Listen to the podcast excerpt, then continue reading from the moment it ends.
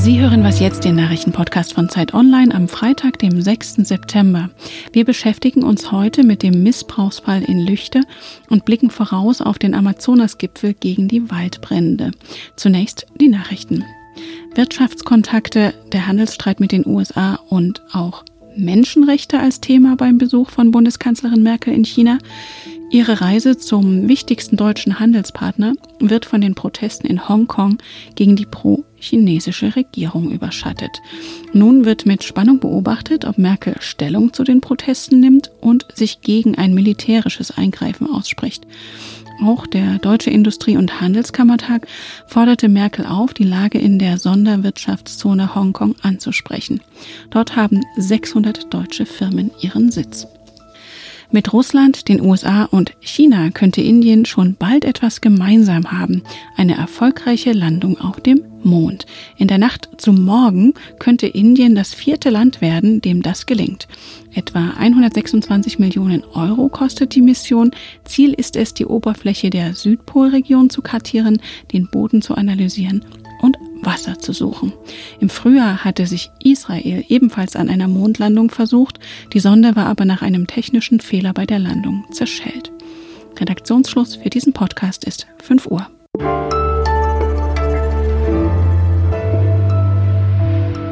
Willkommen zur neuen Was jetzt Folge. Hier ist Rita Lauter.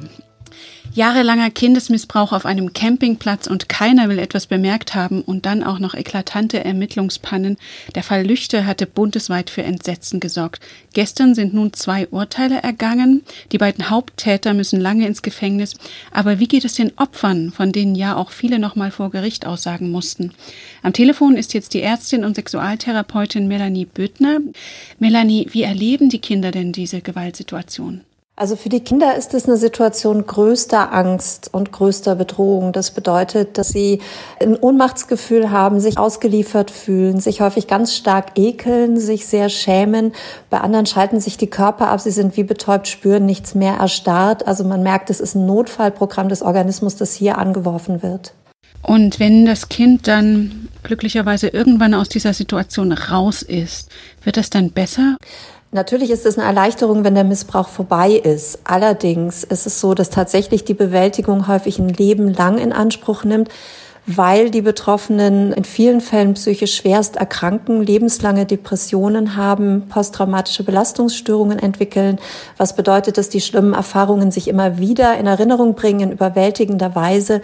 Angststörungen, Essstörungen, Borderline-Störungen, also alle anderen psychischen Erkrankungen sind häufiger bei den Betroffenen und auch der Körper wird häufig krank. Der ist in einem ständigen Dauerbedrohungs- und Stresszustand, chronische Schmerzen, Asthma, Allergien, Herz-Kreislauf-Erkrankungen, Erkrankungen. Also es sind Betroffene, die viel Unterstützung brauchen durch Psychotherapie beispielsweise.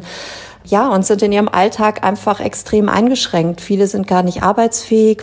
Es ist schwer, die Familie zu versorgen. Beziehungen einzugehen. Also in vielen Lebensbereichen gibt es da einfach sehr drastische Folgen.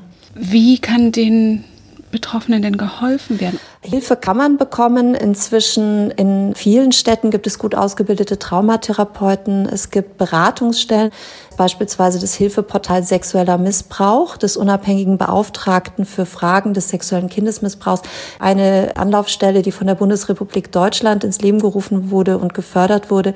Hilfeportal-missbrauch.de. Die beraten zu Hilfsmöglichkeiten, zu einem möglichen Strafverfahren. Das ist eine gute erste Anlaufstelle. Und was muss denn von staatlicher Seite noch passieren, um solchen Fällen wie Lüchte vorzubeugen? Da haben ja relativ viele Seiten versagt oder nicht richtig hingeguckt.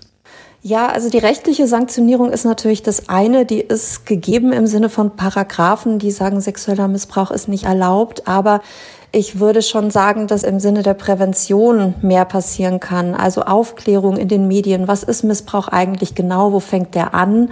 Wie kann man sich davor schützen? Und das ist etwas, das muss vor allen Dingen auch die Eltern erreichen und die Kinder in den Schulen, dass ihnen vermittelt wird, was bedeutet eigentlich Nein sagen? Also wo ist es nicht mehr in Ordnung, berührt zu werden?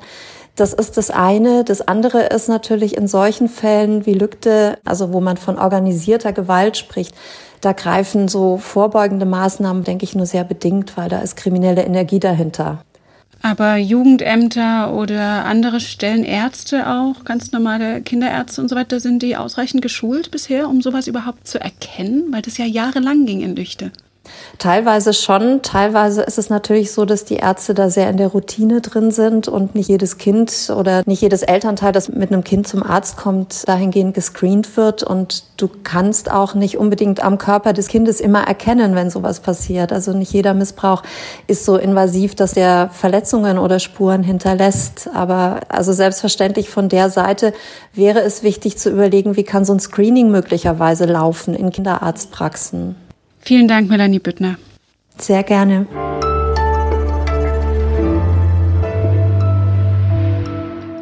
Und sonst so?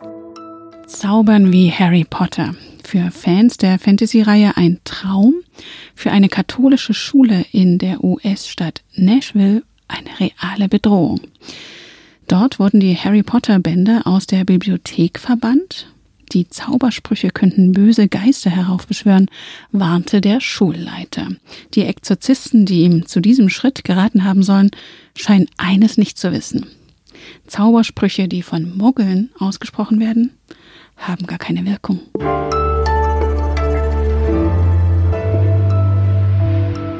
Es sind riesige Flächen, die im Amazonas-Regenwald in Südamerika brennen und das gefährdet die Lebensgrundlage für Menschen, die dort leben, bedroht viele Tier- und Pflanzenarten und ist auch ein Problem für das weltweite Klima. Denn je weniger Wald, desto weniger klimaschädliches Kohlendioxid kann gespeichert werden.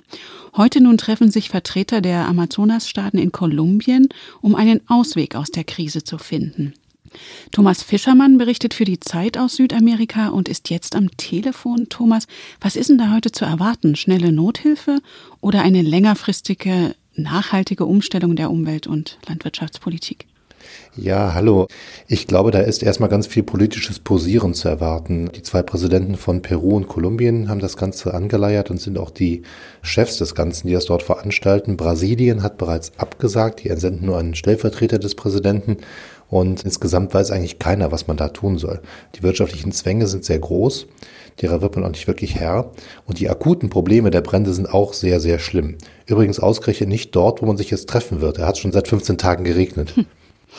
Also es sind ja neun Staaten, die eigentlich Amazonas Flächen haben und Bolivien wird vom linksgerichteten indigenen Präsident Morales regiert, Brasilien vom eben schon erwähnten rechtsextremen Agrarlobby-Freund Bolsonaro der nun selbst nicht teilnimmt aus gesundheitlichen Gründen, ziehen denn die betroffenen Länder überhaupt an einem Strang?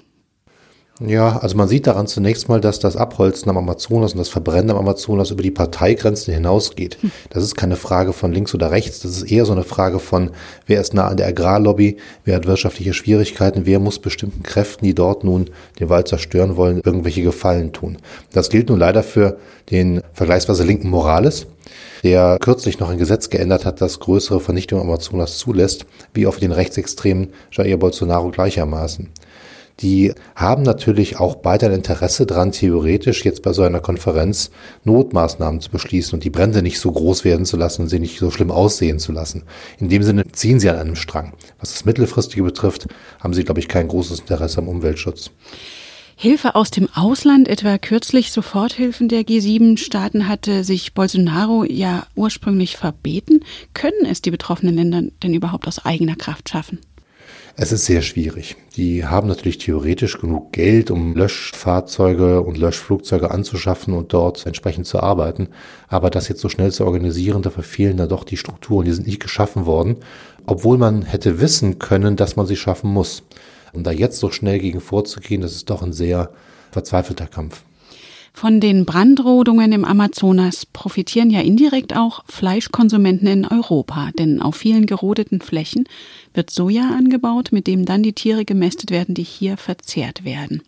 Was außer Geld und Löschflugzeuge könnte denn die Politik hier tun und was die Verbraucher?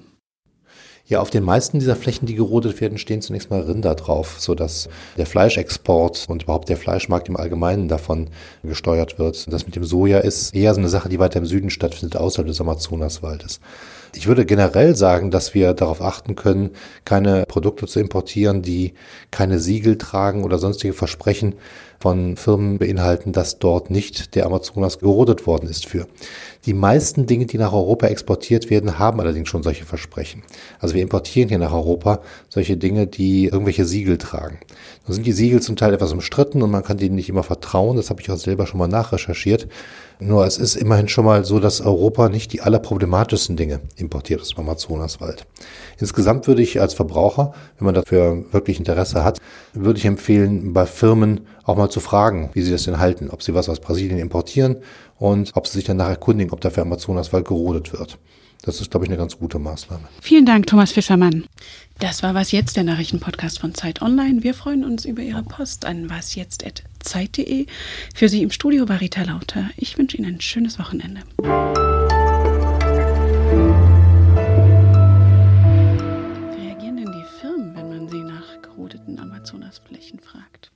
Lohnt sich bei Firmen ein bisschen Druck zu machen und zu signalisieren, wir als Konsumenten interessieren uns dafür, ob die Dinge aus dem Amazonas kommen oder nicht.